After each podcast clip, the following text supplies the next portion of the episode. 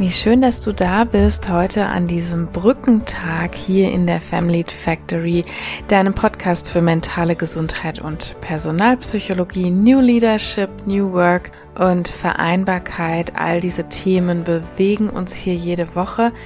Und diese Woche richtet sich der Podcast natürlich vorrangig an Mamas und Papas da draußen, die vielleicht mit oder ohne Berufstätigkeit im Leben stehen, aber natürlich auch dann, wenn ihr einfach interessiert seid an dem Thema elterliches Burnout. Ich möchte heute mal ein bisschen drüber sprechen. Natürlich stecke ich selbst in dieser Mama-Rolle drin. Ich bin selbst berufstätig, habe vier Kinder und bestreite jeden Tag mit meinem Mann diese große Herausforderung. Und ich weiß, ganz viele von euch sind ebenso in diesen vielfältigen Rollen. Und heute möchte ich einfach gerne mal mit euch und für euch draufschauen, was passiert, wenn wir eventuell irgendwann mal in eine chronische Inbalance reinkommen. Und zwar eine Inbalance dieser eben elterlichen Anforderungen und der persönlichen Ressourcen.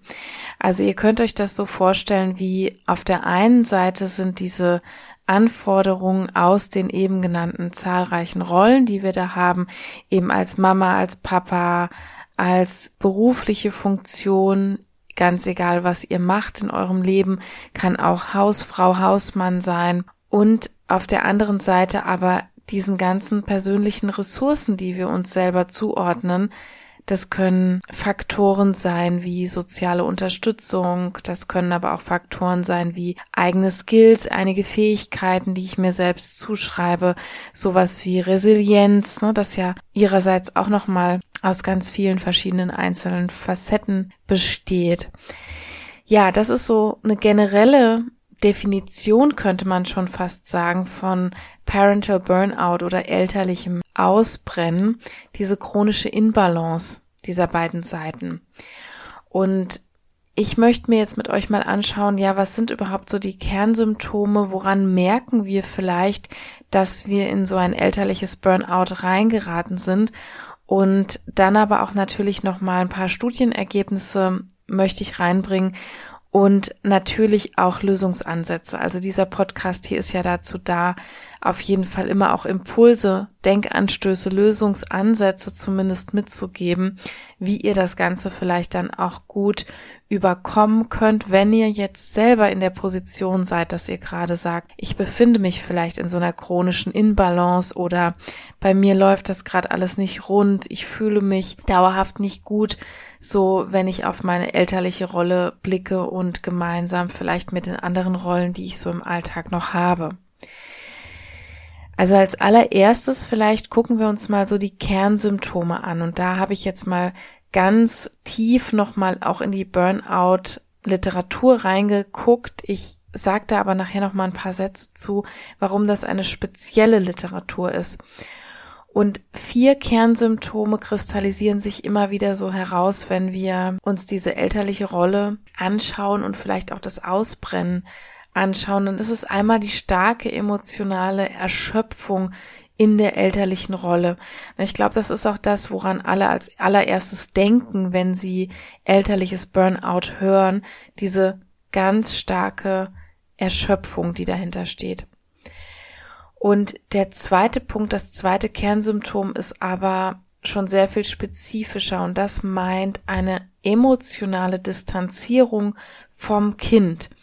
Also ähnlich wie wir das in dem in Anführungsstrichen normalen Burnout-Syndrom kennen, da ist es eine emotionale Distanzierung zur Arbeit beziehungsweise zu den Klientinnen und Klienten, mit denen ich vielleicht auf der Arbeit zu tun habe, zu KollegInnen, zu KundInnen und so weiter.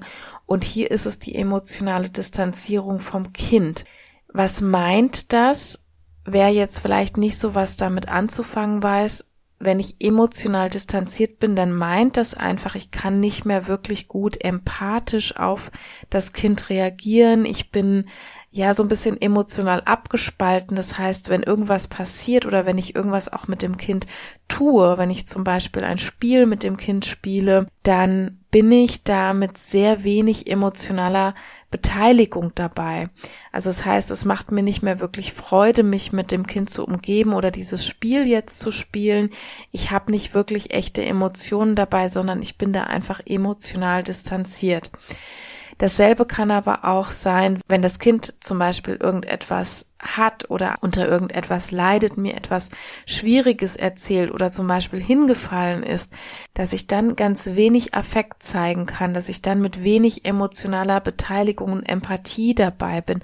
Sprich, ich spüre es überhaupt nicht richtig, ob ich jetzt was Positives oder Negatives mit meinem Kind zu tun habe. Das ist so unter diesem zweiten Punkt gemeint. Und als drittes Kernsymptom sehen wir immer wieder, dass so eine Kontrastierung stattfindet, dass ich mich bewerte, wie bin ich als Mutter, als Vater jetzt gerade im Gegensatz zu früher. Das früher muss man natürlich definieren. Das früher meint im Prinzip eine Zeit, in der ich mich noch nicht so emotional erschöpft, distanziert gefühlt habe. Also sprich eine Zeit, in der ich mich noch wohler in dieser Elternrolle gefühlt habe, gesünder, vitaler. Das ist das dritte und das vierte Kernsymptom ist so wirklich ein Gefühl von, ich habe diese Elternrolle einfach satt. Ne? Ich kann die Zeit mit meinem Kind oder meinen Kindern überhaupt nicht mehr genießen. Und das ist jetzt was sehr Markantes auf der einen Seite, was sehr ja leidvolles, worunter viele Eltern eben auch ganz stark leiden und dieses vierte Symptom, also so dieses satt haben, nicht mehr genießen, ist auch häufiger so assoziiert wirklich mit so Fluchtgedanken, so Fluchtimpulsen. Ne? Ich würde am liebsten mal hier raus. Ich möchte aus der Situation fliehen. Ich, ja, krieg vielleicht immer mal wieder so Fantasien, irgendwo ohne die Kinder zu sein. Manchmal folgen dem auch so kleine Fluchttaten. Ne? Also wir alle kennen das, glaube ich, in geringem Ausmaß. Ich kenne das auch selber persönlich sehr, sehr gut. Ich habe mich mit meiner besten Freundin da immer wieder mal drüber unterhalten, dass während der Elternzeit zum Beispiel wo man, denke ich, so die höchste Erschöpfung auch spürt durch das Nicht-Schlafen, durch das ständige Stillen etc., was einfach super exhausting ist, so für den ganzen Körper auch. Und da waren meine kleinen Inseln, meine Fluchtinseln immer wieder so in den Drogeriemarkt zu fahren. Ja? Also heute finde ich das fast absurd, aber es war wirklich so, in der Elternzeit ist das meine einzige Stunde vielleicht mal so in der Woche war oder zweimal die Woche, wo ich mal eine halbe Stunde oder eine Stunde mich abgeseilt habe. Der Papa hat die Kinder genommen und ich bin einfach mal in diese Drogerie gefahren und bin da rumgestöbert, auch manchmal ganz ohne Ziel. Aber das war einfach wie so eine Insel und das waren immer meine Fluchtgedanken, die ich früher so hatte. Und das kann sich natürlich auch ausweiten. Und dieser vierte Punkt, diese Elternrolle so satt zu haben, gar keine Genussfähigkeit mehr zu haben, das ist eben leider, leider auch assoziiert mit einer Kindesvernachlässigung in manchen Fällen und wirklich auch mit Gewalttätigkeiten, also mit gewalttätigen Handlungen am Kind, was auch immer das jetzt bedeuten kann, ob verbaler Art, ob wirklich handgreiflicher Art, da finden wir in den Studien eine ganz deutliche Assoziation. Ja, das sind so die vier Kernsymptome erstmal gewesen, damit wir überhaupt wissen, worüber wir sprechen. Also was meint elterliches Burnout? Und jetzt kann man noch mal so ein paar Besonderheiten nennen, die ich auch wichtig finde, weil alle kennen so den Begriff des Burnout, ne? Also alle kennen das in Bezug auf die Arbeitstätigkeit. Und das elterliche Burnout ist aber wirklich noch mal sehr speziell, weil sogar auch die Empirie mittlerweile zeigt, das ist ein sehr kontextgebundenes Burnout. Was meint das? Also das normale Burnout in Anführungsstrichen, sowas auf die Arbeitstätigkeit bezogen ist, das ist auch ein späterer Prädiktor für eine handfeste klinische Depression. Darüber habe ich hier im Podcast auch schon mal eine eigene Folge gemacht, wenn man an einem Burnout leidet und das sozusagen nicht beachtet oder behandelt und immer da drin bleibt, dann ist es eine, eine hat es eine Vorhersagekraft für eine klinisch relevante Depression, die sich daraus entwickeln kann. Nicht muss, aber es ist in vielen Fällen so. Das ist beim elterlichen Burnout nicht so. Das zeigt, zeigt die Studienlage, dass dieser Prädiktorwert nicht unbedingt da ist, weil es eben so ein spezieller Kontext ist, wo diese mentale Erschöpfung und all diese Symptome, die ich vorhin genannt habe, auftreten. Ja, also man könnte auch sagen, so eine Depression, die strahlt auf alles Mögliche über, ne? wenn wir so eine Freudlosigkeit, einen Interessensverlust haben und alles weitere mehr, was zu einer Depression dazugehört, auch kognitive Verzerrungen, kognitive Störungen, das strahlt natürlich auf das gesamte andere Leben über. Das ist bei einem elterlichen Burnout nicht unbedingt so. Und Ganz spannend, was ich auch noch mal in der Literatur gefunden habe, ein elterliches Burnout steht auch nicht mit einer Jobzufriedenheit in Verbindung. Ja, manchmal findet man sogar das Gegenteil. Und wenn man sich das näher anschaut, wird das auch ganz schlüssig, denn wenn wir ganz, ganz starke emotionale Erschöpfung so im parentalen, also im elterlichen Bereich haben, und ich habe eben von diesen Fluchtgedanken erzählt, dann ist Berufstätigkeit für viele Elternteile tatsächlich auch so etwas wie eine kleine Alltagsflucht.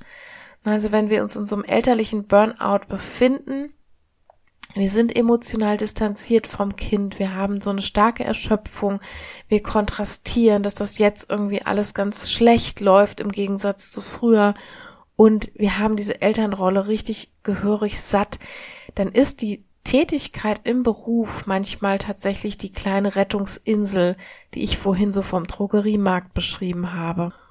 Ja, das ist erstmal was ganz Relevantes, denn man muss es wirklich nochmal abgrenzen zum Arbeitsburnout. Das klingt total Banane, aber ihr wisst alle, was damit gemeint ist. Und beim elterlichen Burnout ist es auch so, dass das tatsächlich über die Geschlechter recht gleich verteilt ist. Und es ist aber nur dann so, wenn eben sich die Väter ebenso in die Care-Arbeit involvieren, also wenn sie sich auch in der Care-Verantwortung sehen.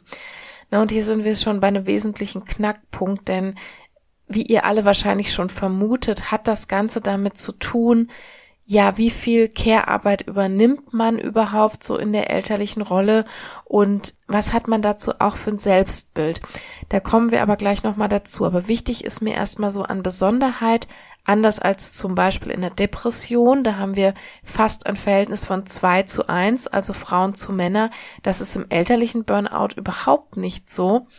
Und ich habe die Hypothese, dass es auch immer mehr gleich verteilt wird, weil immer mehr Väter sich tatsächlich auch in der Care-Verantwortung sehen und weil wir da auch einen Wandel haben.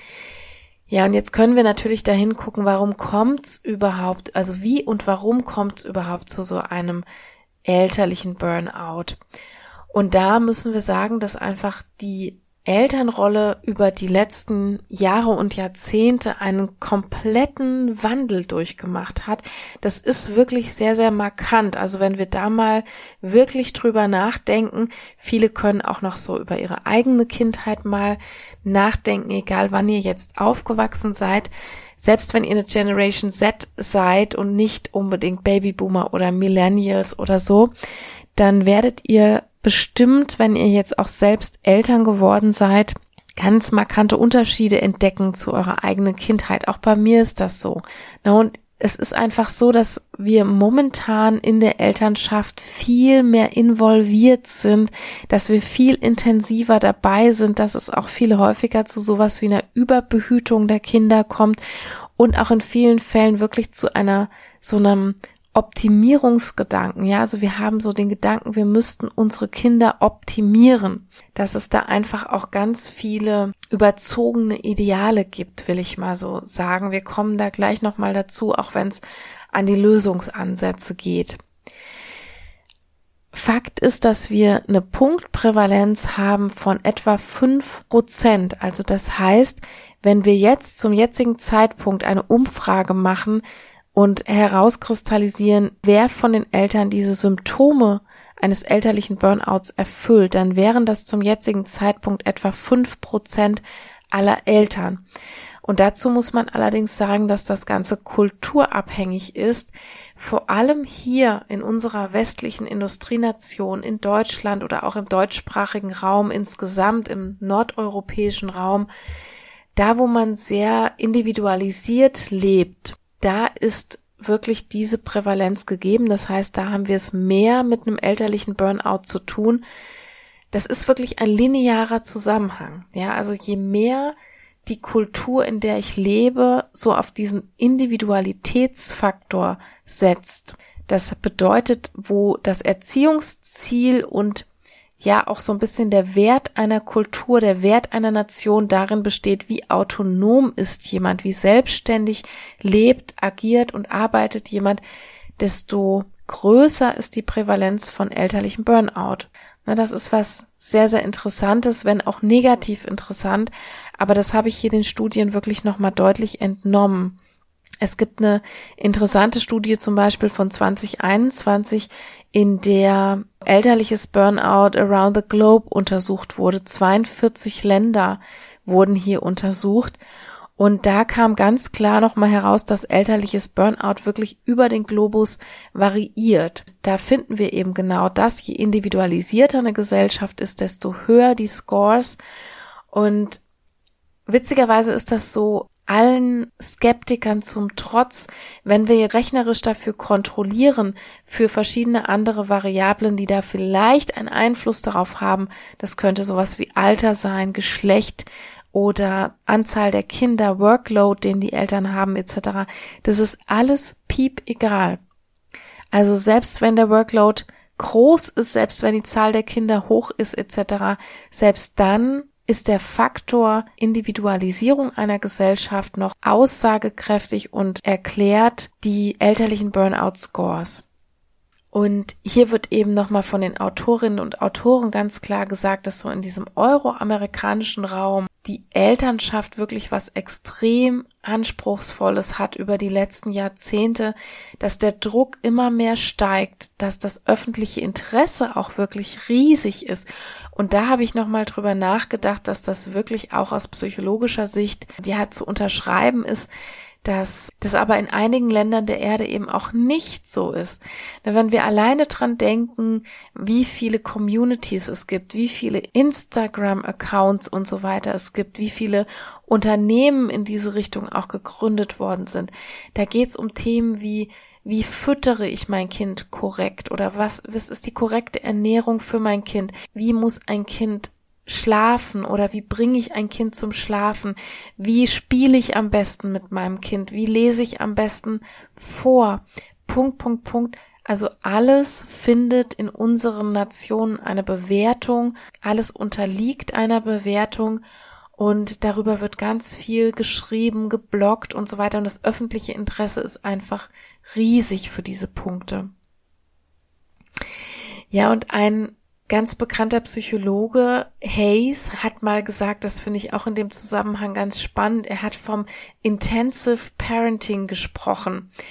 Und dieses Intensive Parenting, also dieses in, diese intensive Elternschaft, so hat er das genannt, ist eben sehr kindzentriert und ist auch sehr expertengeleitet. Ne? Also bei all diesen Themen, die ich auch gerade genannt habe, suchen wir ganz gezielt auch im Netz die Expertenmeinung. Wir möchten dazu Expertentipps haben.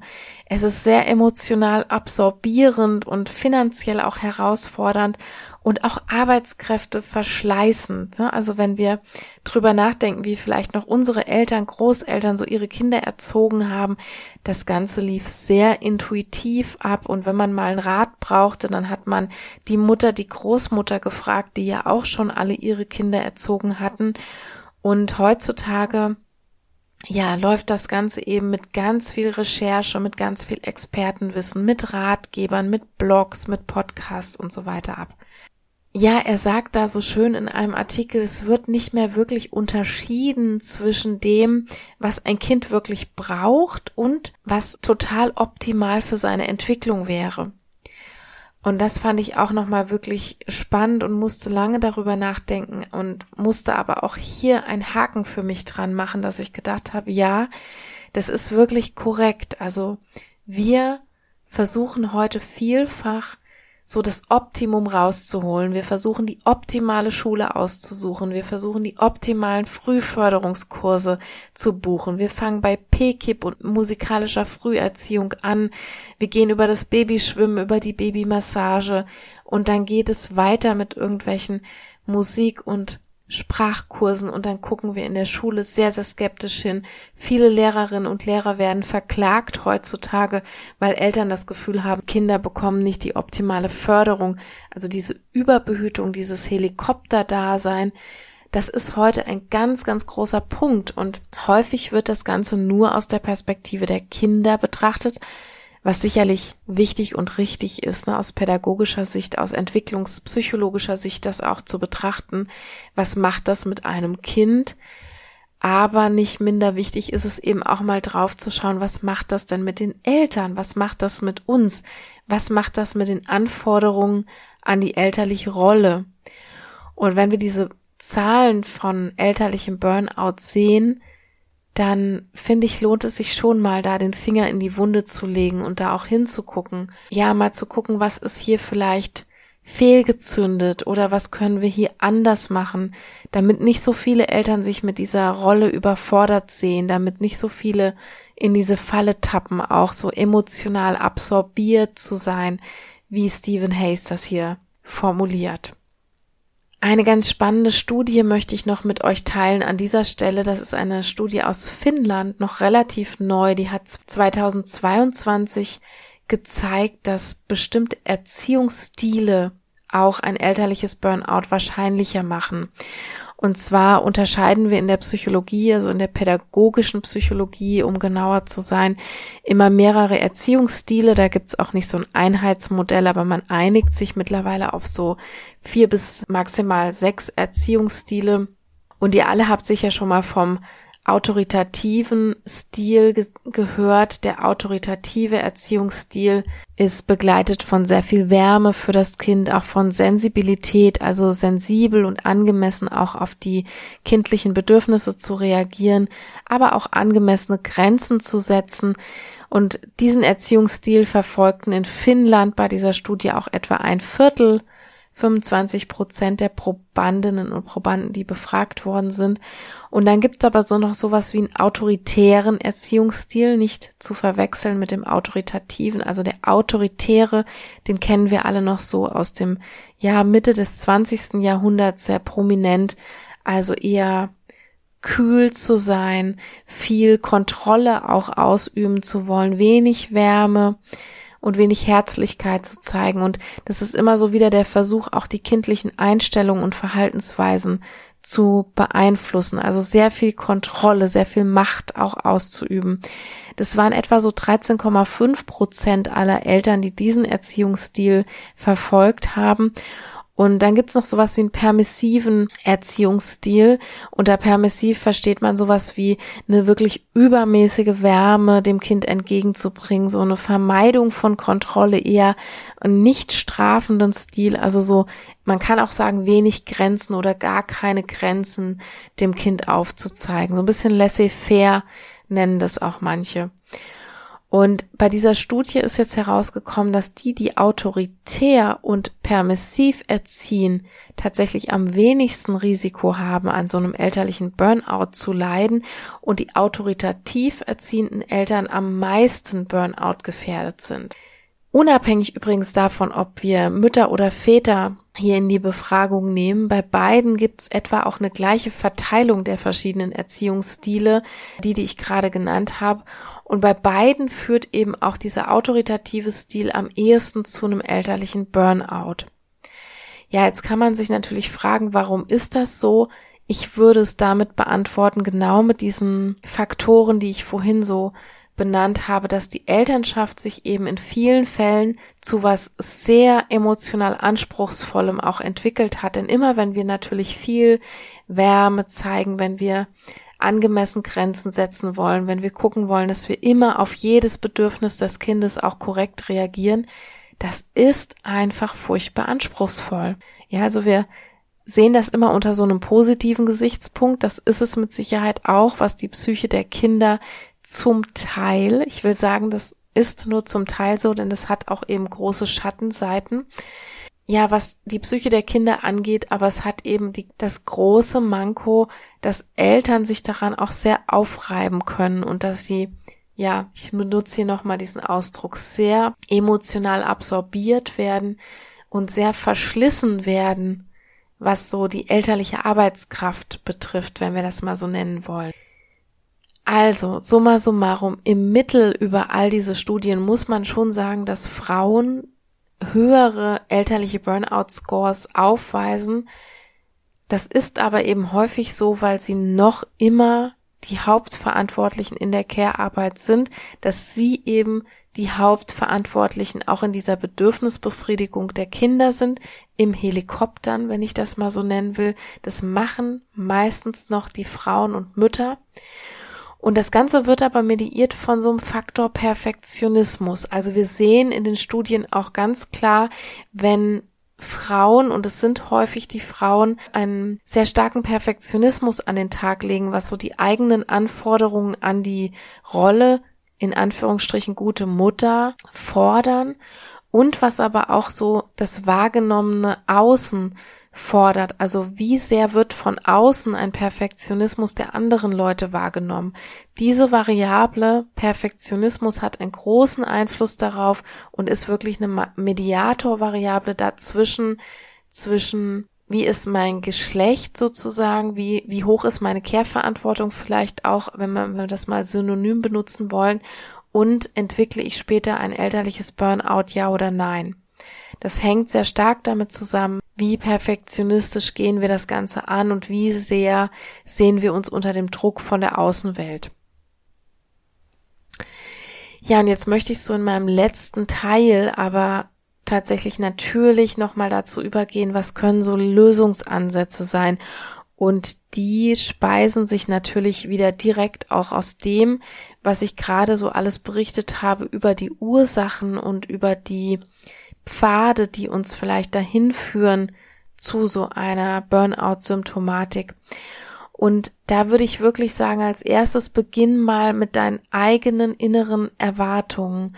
Ja, also welche Überzeugungen hast du selbst, das betrifft so etwas wie, was hast du für eine Überzeugung, was muss eigentlich eine gute, was muss vielleicht eine perfekte Mutter alles tun oder sein?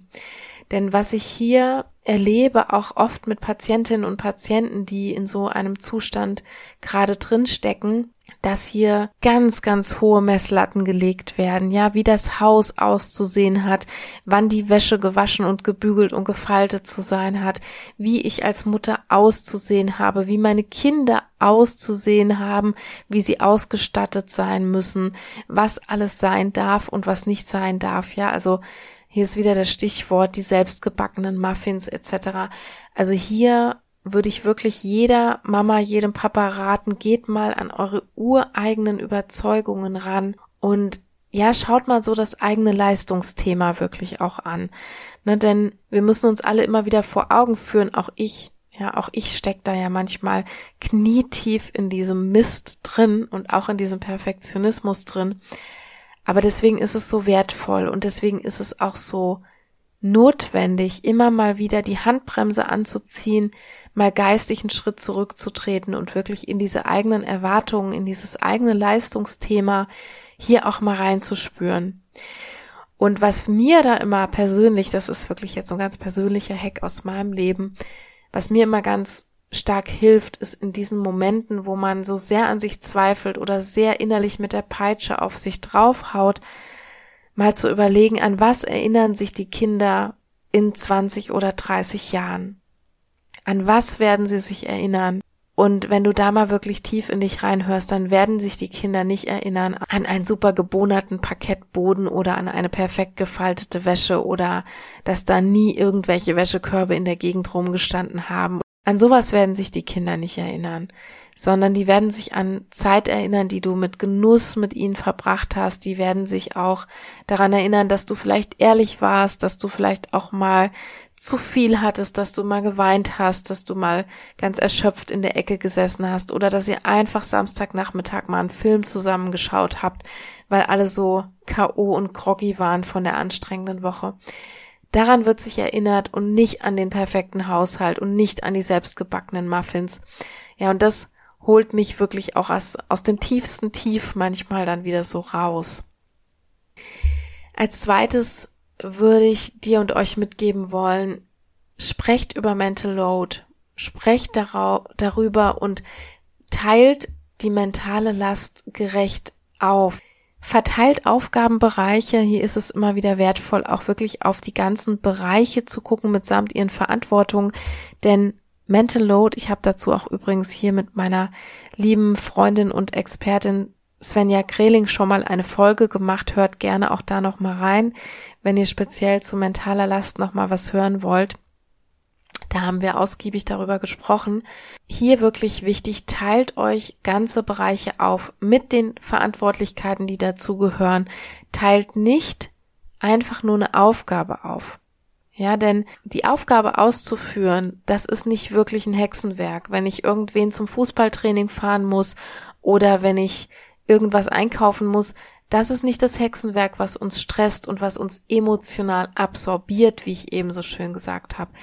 Es sind die Aufgabenbereiche, es sind die Verantwortlichkeiten, die dahinter stehen. Es ist an das Fußballtraining denken zu müssen, es vorher im Kalender eintragen zu müssen.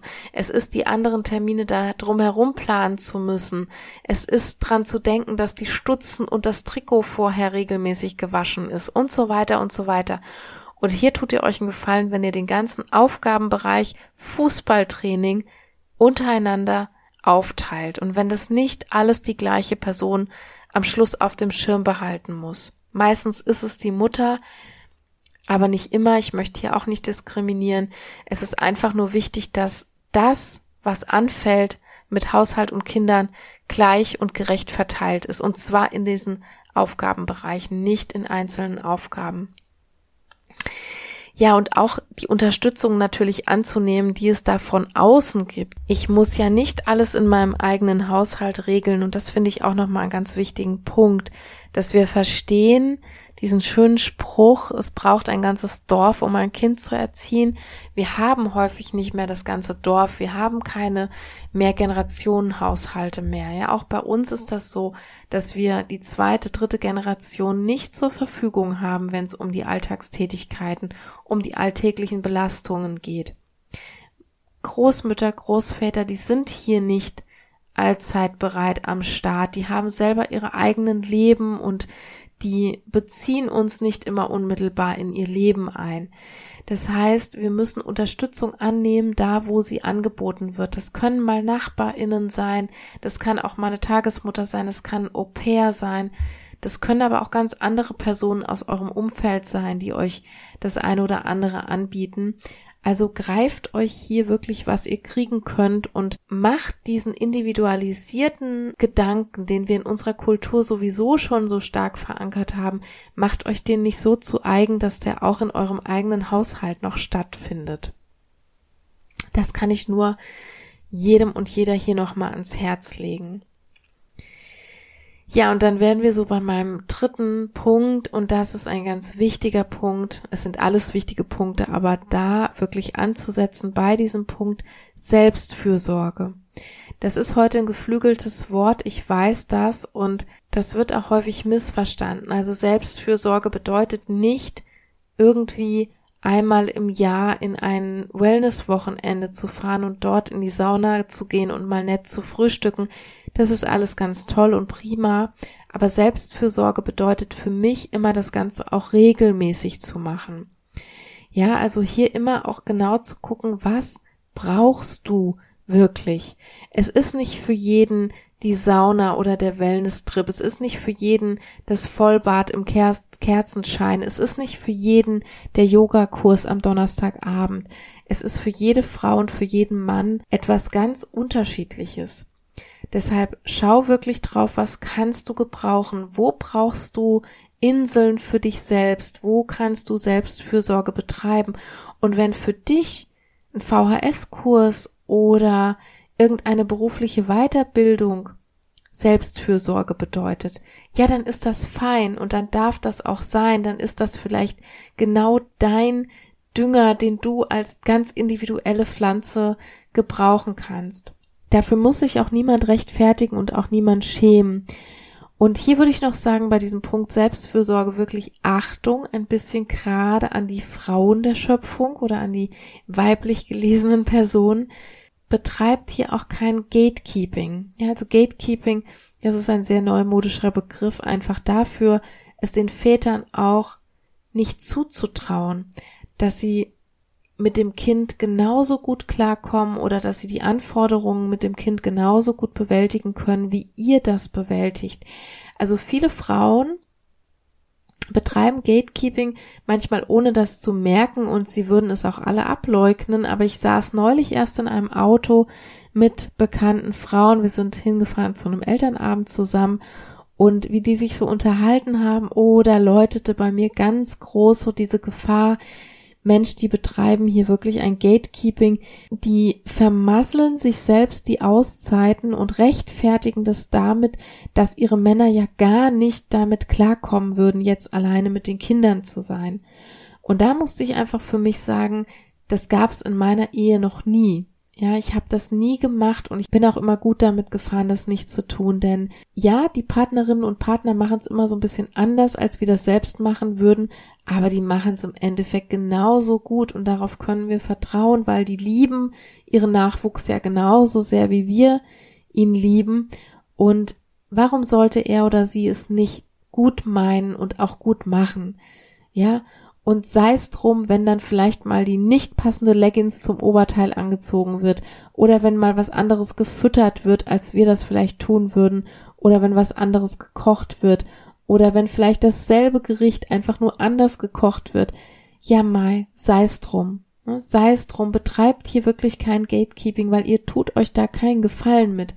Gatekeeping wird eigentlich betrieben, um so den Partner da so ein bisschen aus der Erziehungsaufgabe rauszuhalten, um die Kontrolle zu behalten, um sozusagen das Metier zu behalten, um, um sich selber nicht es ist so eine Angst, sich selbst überflüssig zu machen. Das ist aber völlig fehl am Platz und ihr braucht wirklich, ich sage diesen Ausdruck selten, aber ich würde schwören, dass ihr euch als Mama, besonders als Mama, nie überflüssig macht. Auch als Papa macht ihr euch nie überflüssig, wenn es die Partnerin, vielleicht auch die Ex-Partnerin hier an der einen oder anderen Stelle genauso gut macht und genauso gut mit den Herausforderungen klarkommt. Also hier ein bisschen kleine Randnotiz, passt hier drauf auf, wenn ihr Selbstfürsorge betreibt und ich hoffe, dass ihr sie regelmäßig einbaut, dass ihr hier nicht zur Gatekeeperin werdet und versucht, ja, so ein bisschen manipulativ mit Absicht den anderen oder die andere da aus der Erziehungsaufgabe rauszuhalten, weil er ihm oder ihr irgendetwas nicht zutraut. Da schaufeln wir uns ein bisschen das eigene Grab, beziehungsweise wir machen das dann zur self-fulfilling prophecy, ne, wenn wir hier dann auch in der Überlastung irgendwann untergehen. Ja, komme ich aber mal zu meinem vierten Punkt und zwar um aus der Überbehütung so ein bisschen rauszufinden, dürfen wir mal hingucken, wo können wir unsere Kinder denn unterstützen, in die Selbstwirksamkeit zu finden. Also wir sollten sie immer unterstützen, natürlich Grenzen zu ziehen, das ist immer wichtig, ja, also Kinder hier nicht völlig entgrenzt aufwachsen zu lassen, das ist wichtig für uns, für unsere eigene Selbstfürsorge wiederum auch, aber auch um hier ganz klar abzustecken, wo ist dein Rahmen, wo kannst du als Kind selber wirksam werden. Und wenn wir aus dieser Überbehütung und Überinvolvierung rauskommen wollen, dann ist das eben das Gegenstück der Medaille dann auch immer, dass wir unseren Kindern wirklich auch was zutrauen, ja. Es gibt das schöne Sprichwort, was ich immer noch eins der besten Sprichwörter ever finde, dass aus Kindern, die nichts dürfen, Erwachsene werden, die nichts können. Und da ist so viel Wahres dran, ja, und ich habe mir dieses Sprichwort wirklich schon so, so oft in meiner Kindererziehung vorgebetet, dass ich immer wieder, wenn gefragt wird, Mama, darf ich mir ein Spiegelei machen oder Mama, darf ich dies oder jenes mal ausprobieren, das habe ich in einem Video gesehen, können, kann ich das auch mal machen, dass ich immer geneigt bin, Ja zu sagen. auch wenn meine Küche danach aussieht wie ein Schweinestall und auch wenn wir danach zusammen lernen müssen, wie man Eigelbflecke wieder aus einem Boden wegbekommt oder ähnliches.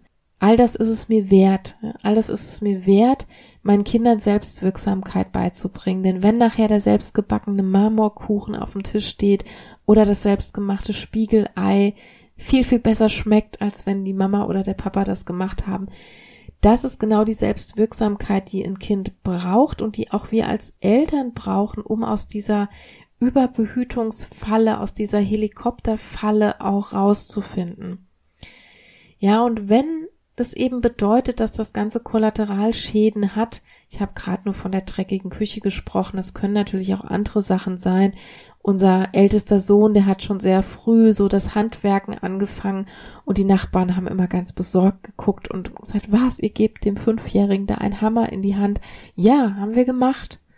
Und er hat sich so manches Mal auch mit diesem Hammer auf den Finger gehauen. Aber der hat am Schluss was gebaut und hat gemerkt, wie selbstwirksam er dadurch ist. Und wenn das Investment bedeutet, dass sich dieses Kind mal mit dem Hammer auf den Daumen haut und Schmerzen hat für eine kurze Zeit. Natürlich haben wir nie was wirklich Gefährliches ihm in die Hand gegeben. Aber wenn das bedeutet, dass ein Kind sich mal haut oder schneidet oder irgendwo stößt oder dergleichen mehr, dann kann man sich manchmal überlegen, ob es das Investment nicht mal wert ist. Ne? Damit Kinder auch wieder Lösungsmöglichkeiten finden. Also auch das ist ja eine Kernkompetenz, ja, wenn ich mich irgendwo verletze, zu wissen, was ich dann tue, zum Beispiel, wo es ein Pflaster gibt, oder wenn ich irgendwo falsch aus dem Bus aussteige, zu wissen, was ich dann tun kann, wen ich dann anrufen kann. Das sind alles soziale und manchmal auch emotionale Kompetenzen. Also summa summarum, wenn wir die unseren Kindern nicht zugestehen, dann werden wir nie für uns Freiräume schaffen, aus dieser kognitiven, emotionalen Überlastung rauszufinden. Ja, und zu allerletzt, mein allerletzter Punkt Nummer fünf, was die Lösungsansätze angeht. Das ist mir nochmal ganz wichtig, denn wenn wir heute so in, besonders in Social Media gucken, unter den, ja, prominenten Hashtags, was die Elternschaft angeht, was Working Mom, Working Dad und so weiter angeht, dann finden wir da natürlich oft Hochglanz Porträts, dann finden wir da ganz perfekte Rollenmodelle, die sehen alle super aus, die sind alle super geschminkt, die sind alle super positiv und die haben super aufgeräumte Küchen und die haben super tolle Hacks und die haben super tolle Morgenroutinen und ja, mir geht ein bisschen der Atem aus. Ich habe auch schon mal eine eigene Episode dazu gemacht, zu toxischer Positivität. Denn auch das spielt hier häufig mit rein und da möchte ich dir einfach mit auf den Weg geben, wenn du wirklich so nah am oder schon im elterlichen Burnout bist, dann betrachte solche Porträtierungen, ob das auf Social Media oder in irgendeiner Hochglanzzeitschrift ist, immer, immer skeptisch. Aus psychologischer Sicht passiert nämlich hier häufig wirklich eins, das ist der böse Aufwärtsvergleich, den wir da machen. Und wie es so schön heißt, wer vergleicht, hat schon verloren. Und ein Haufen Anforderungen und ein Haufen Druck, emotionaler und psychischer Druck kommt wirklich durch das Vergleichen. Und ja, wo könnten wir uns besser vergleichen, als wenn wir in Social Media reingucken? Auch mir ist es schon häufig so gegangen, dass ich so diese Accounts angeguckt habe, und ihr kennt das aus anderen Bereichen, ne? wenn wir Fitness-Accounts, Ernährungs-Accounts oder auch selbstständigen Accounts, so Entrepreneurship angucken, dann geht's mir häufig ganz genauso, dass ich denke, meine Güte, deren Tag muss ja irgendwie 48 Stunden haben und die müssen ja immer Nerven wie Drahtseile haben. Damit das nicht passiert, klärt euren Feed. Ist so ein schönes Mantra immer Detox your Feed. Also guckt gut, was ihr in euren Feed reinlasst und was ihr vielleicht auch mal rauslöscht. Und es lohnt sich wirklich alle paar Wochen oder Monate in diesen Feed wirklich mal reinzugucken. Wer ist da drin? Habe ich dabei dauernd nur schlechte Gefühle, wenn ich mir das angucke? Oder kommt dabei irgendwas Positives rüber? Gibt mir das Energie? Inspiriert mich das in positivem Sinne? Oder lässt es mich einfach nur schlecht fühlen? Setzt es mich einfach nur unter Druck? Also hier ein offenes Ohr oder ein offenes Auge haben für diese, ja, ich nenne sie wirklich toxische Accounts, weil das manchmal auch sehr bewusst, sehr manipulativ eingesetzt wird und da bin ich eine ganz große Gegnerin von. Also als Psychotherapeutin weiß ich einfach, was das mit Betroffenen macht. Und gerade wenn Burnout für euch im Elternbereich, in der Elternrolle ein Thema ist, guckt hier nochmal ganz genau hin. Das möchte ich euch von Herzen mitgeben. Ja, ich hoffe, dass diese fünf Punkte für euch wertvoll sein konnten, überhaupt mal über das Thema aufzuklären, ist mir ganz wichtig, weil so meine Erfahrung zeigt, dass so das Burnout-Syndrom mittlerweile in der Mitte der Gesellschaft angekommen ist. Das ist so aus der Manager-Ecke rausgerückt. Jetzt auch vielen schon bekannt, dass sogar auch Hausfrauen, Hausmänner ein Burnout haben können. Aber dieses elterliche Burnout ist noch so ein bisschen im Schatten, auch im Schatten der Forschung, wobei da mittlerweile eben viel passiert, gerade in den letzten drei, vier Jahren. Und euch das einfach mal näher zu bringen, das in den Fokus zu rücken, auch hier an diesem Platz war mir ganz wichtig, weil hier einfach auch so viele Mamas und Papas in der Berufstätigkeit zuhören und weil das natürlich zu mentaler Gesundheit im Job auch dazugehört. Und wir haben eben gehört, dass ja der Work-Bereich, der Business-Bereich hier manchmal sogar als eine kleine Fluchtinsel genutzt werden kann. Zieht euch das raus, was für euch gut passt, was für euch inspirierend ist und für alles weitere bin ich natürlich gerne auch offen. Da könnt ihr gerne auch die Comments nutzen, entweder unter den Posts, die ich immer mal zu den Episoden mache. Besonders aktiv bin ich da auf LinkedIn. Folgt mir gerne, vernetzt euch sehr gerne. Also wenn ihr so auch mit diesen Themen immer mal wieder zu tun habt und euch informieren wollt. Ich poste mittlerweile relativ viel auch aus meiner Arbeit, aus der mentalen Gesundheit bei LinkedIn. Vernetzt euch gerne. Also ich freue mich da ganz sehr und zögert auch nicht mir zu schreiben. Viele haben da immer Hemmungen, das weiß ich. Ihr könnt mir Messages schreiben, ihr könnt auch auf meine Homepage gehen, www.family-factory.com oder silkerusch.com. Da könnt ihr mich finden, da könnt ihr auch Kontakt aufnehmen über E-Mail. Und ja, freut mich immer mit euch in Kontakt zu kommen. Also ich bin ein sehr offener, sehr kontaktfreudiger Mensch. Meldet euch gerne, auch wenn ihr Themenwünsche oder Fragen noch zu den Episoden habt. Bis auf weiteres verabschiede ich mich jetzt und wünsche euch eine wunderschöne Restwoche. Nächsten Montag geht's weiter hier in der Family Factory mit einer neuen Episode. Seid gerne dabei, bewertet die Episoden, teilt sie gerne in eurem Netzwerk und werdet Abonnent oder Abonnentin, wenn ihr es noch nicht seid. Ich freue mich auf euch in meiner Community. Macht's gut, bis Montag. Tschüss.